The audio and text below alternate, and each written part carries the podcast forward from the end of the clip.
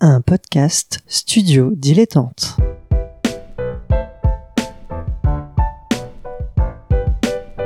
Donc ce que vous proposez comme d'habitude, c'est de la poudre de perlimpin. La République, c'est moi Et je ne me laisserai jamais entraîner par un opportuniste dans cette voie-là. Allez, rangez vos mines boudeuses, rangez vos discours de rageux.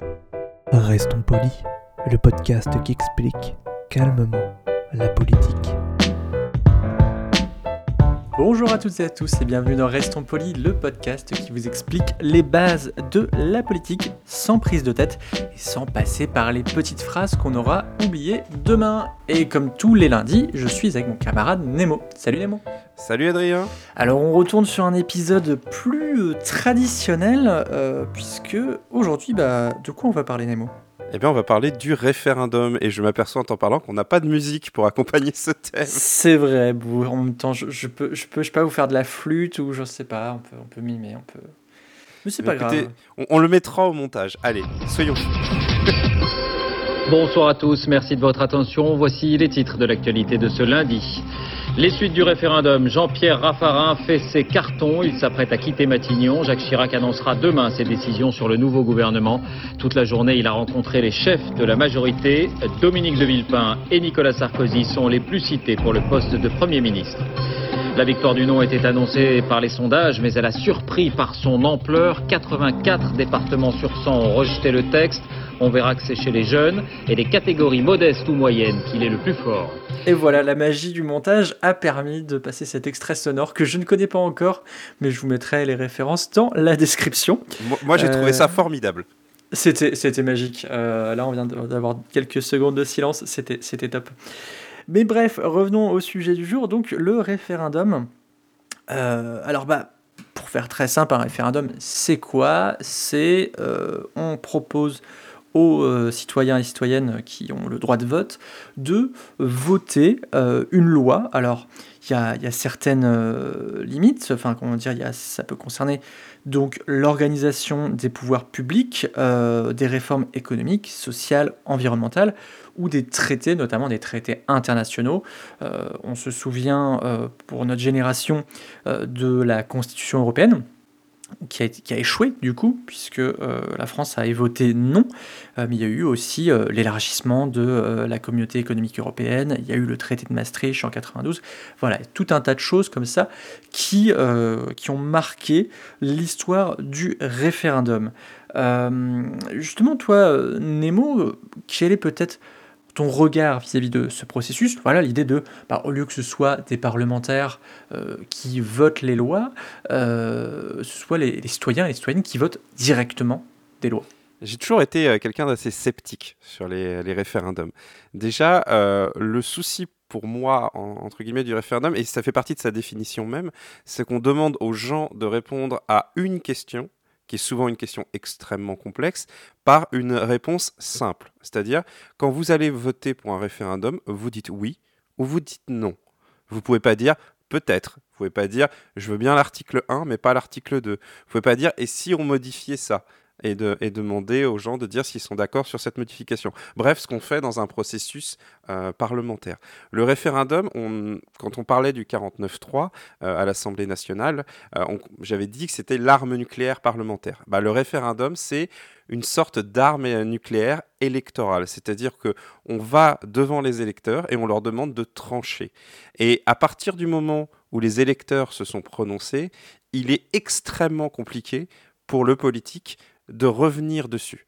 Euh, c'est vraiment euh, le référendum donne une légitimité, mais pour moi, il a surtout la capacité à simplifier une question. Euh, parce que en France euh, et dans d'autres pays qui pratiquent le référendum, la réponse euh, dépend pas uniquement de la question posée. Elle dépend de quand on la pose et de qui la pose et de comment on la pose également. Donc voilà, le référendum, c'est euh, une culture en quelque sorte. C'est pas simplement un outil démocratique comme par exemple l'élection. L'élection en elle-même, le fait d'aller voter, c'est quelque chose qui est relativement commun. Le référendum, c'est vous n'allez pas voter pour quelqu'un, vous allez voter pour une réponse, et cette réponse s'appliquera, et c'est direct. Donc voilà, c'est une culture, euh, on va dire, euh, euh, démocratique, puisque ça reste fondamentalement démocratique, mais euh, c'est quelque chose, euh, en tout cas à mon sens, d'éminemment discutable dans son principe. Et si je peux citer un référendum qui, moi, m'a beaucoup marqué en dehors de celui de 2005 euh, sur la Constitution européenne, c'est le, le, Brexit. C'est-à-dire qu'on a demandé aux Anglais de dire est-ce que vous voulez rester oui ou non dans l'Union européenne, mais c'est une question aux implications tellement multiples qu'un simple yes or no, ça me paraissait quand même être un sacré piège tendu au peuple anglais. Oui, effectivement. Alors, ce serait, je pense que ça mériterait l'objet d'un autre, euh, d'une autre émission euh, pour euh, expliquer tous les tenants et les aboutissants du référendum sur le Brexit. tellement c'est quelque chose d'assez énorme. On va essayer de se cantonner à la France, encore que c'est vrai qu'il y a des exemples. tu disais une culture du référendum. je pense notamment à la Suisse qui a l'habitude de faire beaucoup de référendums et parfois, en tout cas, ce sont les Suisses qui me, qui me l'ont dit, à tort et à travers, à tel point que euh, les gens arrêtent d'aller de, d'aller voter et ça, laisse passer des choses pas forcément euh, très réjouissantes. Mais je vais revenir sur un point que tu as évoqué. Et qui explique aussi euh, qu'est-ce que c'est que le référendum, en tout cas en France, c'est la question du qui et du comment. Alors en France, en tout cas à l'heure actuelle, à l'heure où on enregistre, à savoir le 13 avril 2020, euh, les personnes qui ont l'initiative d'un référendum, c'est d'abord le président ou la présidente, euh, souvent sur proposition du gouvernement. Euh, c'est comme ça que, bah voilà, il y, a des choses comme ça qui, sont passées. Et il y a aussi, on, y reviendra peut-être plus en détail, la, question de le, référendum d'initiative partagée, où en fait un cinquième des parlementaires, donc rappelez-vous, c'est Sénat et euh, Assemblée nationale, euh, propose donc un référendum euh, et après qui doit être, comment dire, validé ce principe de référendum par un dixième des électeurs inscrits. donc ça, représente à peu près 4 millions 7 d'électeurs à l'heure où, où, on parle. et la question de, de, de l'agenda politique, on l'a bien vu dans l'histoire de la Ve République, puisque donc déjà la Ve République est née euh, grâce à un référendum. C'est le référendum sur la Constitution en 58. Après, il y a eu des référendums assez importants comme euh, l'autodétermination de l'Algérie et les accords d'Évian en 61-62. Et puis, euh, par rapport à l'histoire, on en a parlé dans, euh, c'était sur le référendum sur la représentativité, euh, le, la réforme du Sénat en 69 qui a été refusée et qui a amené à la démission du, général de Gaulle. C'est un, un, traumatisme d'ailleurs, ce référendum. Pas tant sur sa portée, parce que en, soi, là, vu qu'il a été rejeté, vu que la réponse a été non, il n'y a pas eu de conséquences directes, mais les conséquences indirectes, ça a été le départ du général de Gaulle, ce qui veut dire qu'un référendum est non seulement une question posée, mais que les conséquences euh, de la réponse ne sont pas uniquement dans le spectre de la question. J'en reviens sur euh, le référendum de 2005 sur euh, l'approbation ou non de la Constitution européenne proposée à cette époque. Le fait que la France ait dit non à 55% a été euh, véritablement le premier acte concret euh, de euh, l'impopularité, notamment de Jacques Chirac, qui était président à l'époque et qui avait proposé ce référendum. Et voilà, le mot que je cherchais, ça a été désaveu. Une réponse non à un référendum proposé par l'exécutif et le président de la République, donc c'est un désaveu, en tout cas dans la culture politique française. Et ça, notamment, vient du fait que De Gaulle est parti suite à un désaveu sur, sur le référendum qu'il avait proposé sur le, sur le Sénat. Et je reviens juste sur un petit détail dont, tu as parlé tout à l'heure sur les, le référendum d'initiative partagée. Où, euh, mmh, je vais revenir après, mais vas-y, on peut, on peut y aller. Ouais, juste, c'est un détail technique. Euh, c'est tellement. Euh, dans la culture politique française est tellement peu habituée au référendum que non seulement il faut un nombre exorbitant d'électeurs, c'est-à-dire 4 millions 7 qui signent une, une sorte de pétition pour que ce référendum ait lieu, un cinquième des parlementaires, donc on est vraiment dans une ceinture de sécurité assez, assez, assez serrée. Mais non seulement ça, ça ne suffit pas. Ensuite, le texte doit aller à l'Assemblée nationale, et s'il est débattu à l'Assemblée nationale, le référendum n'a pas lieu. Donc c'est quand même euh, quelque chose d'extrêmement complexe et qui a, de mon point de vue en tout cas, été fait pour n'être jamais utilisé.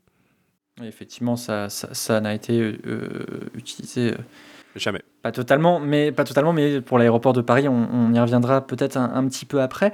Mais en tout cas, la, question du référendum, et tu as parlé effectivement de ces, différents traumatismes qu'il y a eu, euh, que ce soit euh, donc en, 69 et donc après en, en 2005 ces, traumatismes qui amènent à des questions de euh, est-ce qu'il ne faut pas euh, un quorum, c'est-à-dire un nombre minimal de, voix euh, exprimées pour valider ou non un vote, ou de majorité qualifiée, ou de minorité de blocage, c'est-à-dire qu'il faut une part spécifique pour euh, confirmer ou non telle ou telle euh, décision. Euh, c'est des, notions qui peuvent enrichir la notion de, de, de, référendum. Tout à fait. mais voilà. Et, et après, ça, on, a, on a évoqué, tu, tu l'as dit, la, question des limites qui sont du, du, référendum. Alors, tu as évoqué, on a évoqué les questions de personnalisation de la question. voilà, le général de Gaulle qui mettait à chaque fois son poste de président en jeu.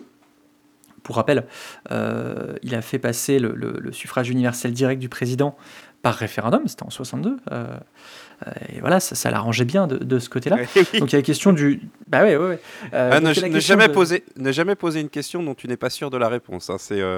C'est une des règles bases de, de politique. C'est ça, donc on a bien vu, une des limites, c'est asseoir le pouvoir de, de, la majorité, la question du sujet, voilà, euh, euh, poser telle ou telle question par référendum est politique. Euh, l'agenda, est-ce que ça correspond Est-ce que c'est entre deux élections Est-ce que c'est juste avant une élection particulière?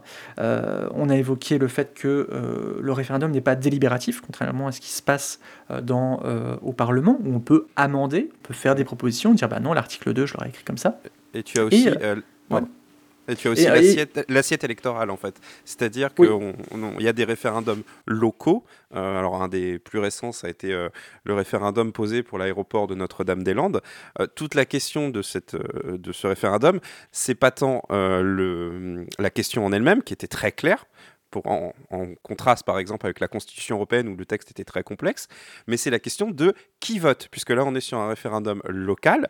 Euh, c'est très facile avec des outils statistiques et des sondages de déterminer le résultat d'un référendum à l'avance en fonction du territoire qui va s'exprimer. Euh, ça hmm. peut se faire, c'est pas une, pas une science garantie, c'est pas sûr et certain, mais si vous voulez obtenir de grandes chances d'avoir le résultat qui vous intéresse, c'est très facile de déterminer un territoire et une question et un timing, et euh, vous pouvez euh, avoir potentiellement ou de manière allez, on va dire, statistique, de fortes chances d'obtenir le résultat que vous souhaitez. C'est aussi pour ça que le référendum est une question, on va dire, contestable. C'est une réponse, c'est un outil simple, euh, démocratique. Après tout, au final, rien de plus simple que de dire bon, bah, on va demander aux gens leur avis. Mais quand on rentre dans les détails, c'est pas si évident que ça. Or, c'est un outil qui, fatalement, par sa simplicité et son attrait euh, démocratique, euh, voilà, est extrêmement populaire dans l'opinion euh, française. Surtout qu'il est, est peu utilisé et que c'est vu comme une occasion également d'exprimer un soutien ou un mécontentement au pouvoir en place, ce que ne permettent pas forcément, ou alors de manière partielle et indirecte, les élections intérimaires c'est-à-dire les municipales et compagnie. Mhm. Alors effectivement, tu as, évoqué les, limites géographiques euh, donc du, vote de Notre-Dame-des-Landes. C'est assez intéressant de voir que euh, les, euh, dans les communes les plus exposées aux, aux, effets secondaires, entre guillemets, aux dommages collatéraux qui auraient pu provoquer la construction d'aéroports, on voit que ça a voté non, alors que des villes plus éloignées ont, voté oui. Donc ça montre une, une limite géographique. Mais Pierre Rosanvallon... Est-ce que je peux poser, euh, te, de, mettre juste un exemple pour illustrer ce, que tu, ce que tu viens de dire? Euh, Pour vous dire, à quel, le référendum est souvent vu comme un outil démocratique. Mais imaginez que vous faites partie euh, d'un groupe de 100 personnes, une entreprise, un regroupement associatif, peu importe. Vous êtes 100 personnes. Le responsable de ces 100 personnes propose que 10 personnes touchent un salaire, on va dire, divisé par deux. Vous faites un référendum. Et il annonce qu'au moment du référendum, que ce qui va être pris à ces 10 personnes va être redistribué à, aux 90 autres. Vous faites un référendum. À votre avis, quel va être le résultat?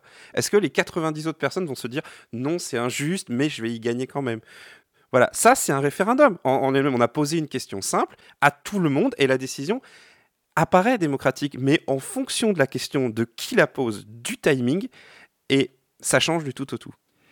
Alors effectivement, tu as, évoqué, oui, on a évoqué la question géographique, la question aussi des personnes qui sont consultées, enfin en tout cas euh, qui sont soumis euh, au, vote. Et euh, Pierre Rosan Vallon a, une citation qui disait Les régimes démocratiques ont du mal à intégrer le souci du long terme. et la question se pose notamment sur des questions d'ordre environnementale et aussi morale. Euh, beaucoup disent, à tort ou à raison, euh, que par exemple l'abolition de la peine de mort n'aurait jamais, ne serait jamais passée par euh, référendum.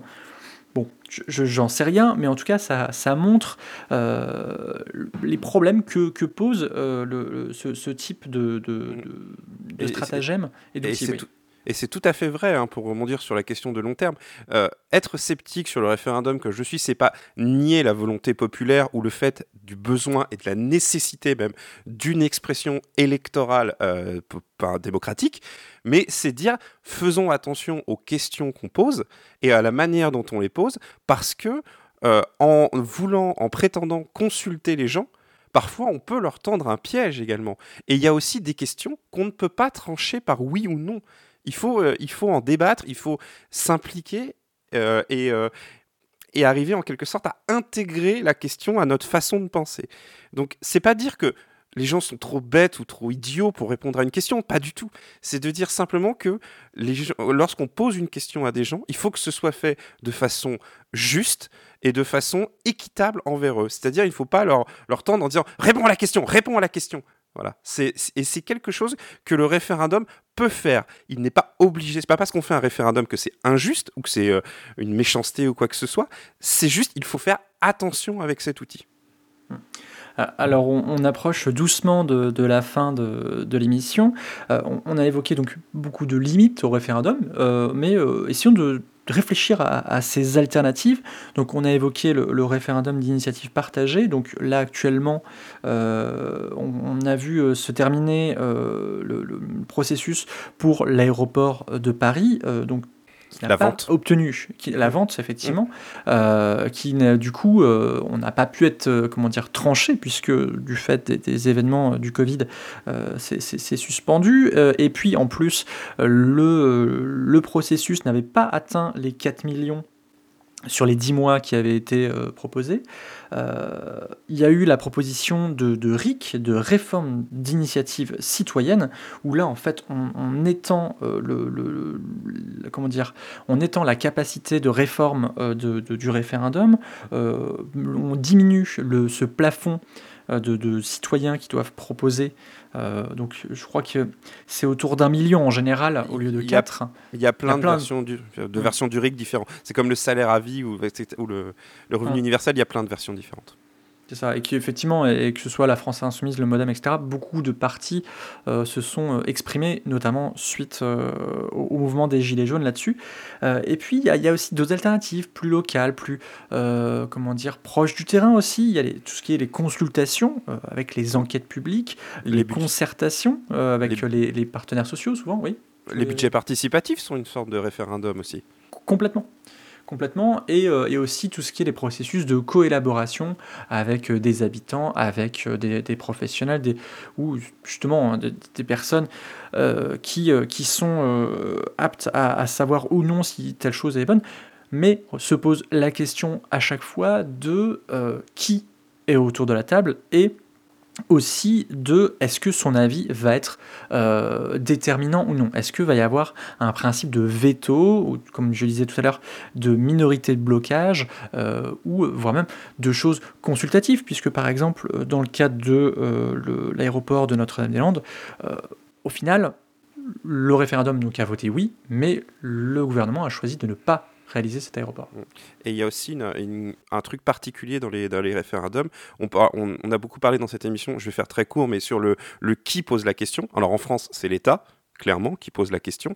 Mais si on en arrive, pour, pour revenir sur le RIC, le référendum d'initiative citoyenne, où c'est une pétition citoyenne qui arrive à poser la question à partir d'un certain nombre de signatures, qu'est-ce qui empêcherait euh, des grandes entreprises, des lobbies d'intérêt ou des regroupements, tout simplement, de s'arranger pour avoir le nombre de signatures et de faire voter quelque chose qui arrange leurs intérêts à eux, ou en tout cas d'essayer de poser la question?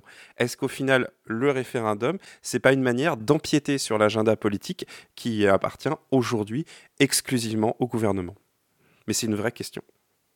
Effectivement. Et là-dessus, euh, en tout cas, la- l'avenir nous donnera des réponses ou non. On va voir. En tout cas, on espère pouvoir en débattre avec vous.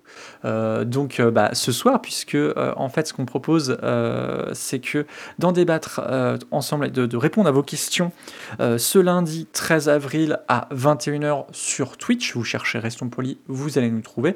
Et on va se retrouver, on va justement essayer de vous apporter des réponses sur le sujet du jour. Et tant qu'on est sur Twitch, et oui. tant qu'on est à parler de Twitch, si vous écoutez cette émission le jour de, de sa sortie le lendemain, sachez que le mercredi, euh, on te retrouvera toi, Adrien et moi, euh, dans une soirée euh, sur, dans le, du Twitch à gauche toute, où on réfléchira à un petit peu l'avenir. Voilà, le jeudi, euh, le mercredi, le- pardon, 15 avril. Euh, voilà, je, dis- je disais des bêtises. Merci beaucoup, Nemo. Merci Adrien. Donc, on se retrouve, nous deux et, euh, et toute l'équipe d'à gauche toute, euh, donc mercredi. On te retrouve aussi dans Canapé Game et les Pierres Rennais. Et toi, on te retrouve dans le podcast Ludologie. Et oui, qui est un petit peu en pause en ce moment du fait du confinement. Euh, donc merci à Suzy Q encore une millième, centième fois pour le générique. Et comme le disait Anna Arendt, la politique repose sur un fait, la pluralité humaine. Je ne sais pas si le référendum c'est la pluralité humaine, mais en tout cas, on essaie de tendre vers là. Et à bientôt. J'ai oublié de dire à bientôt.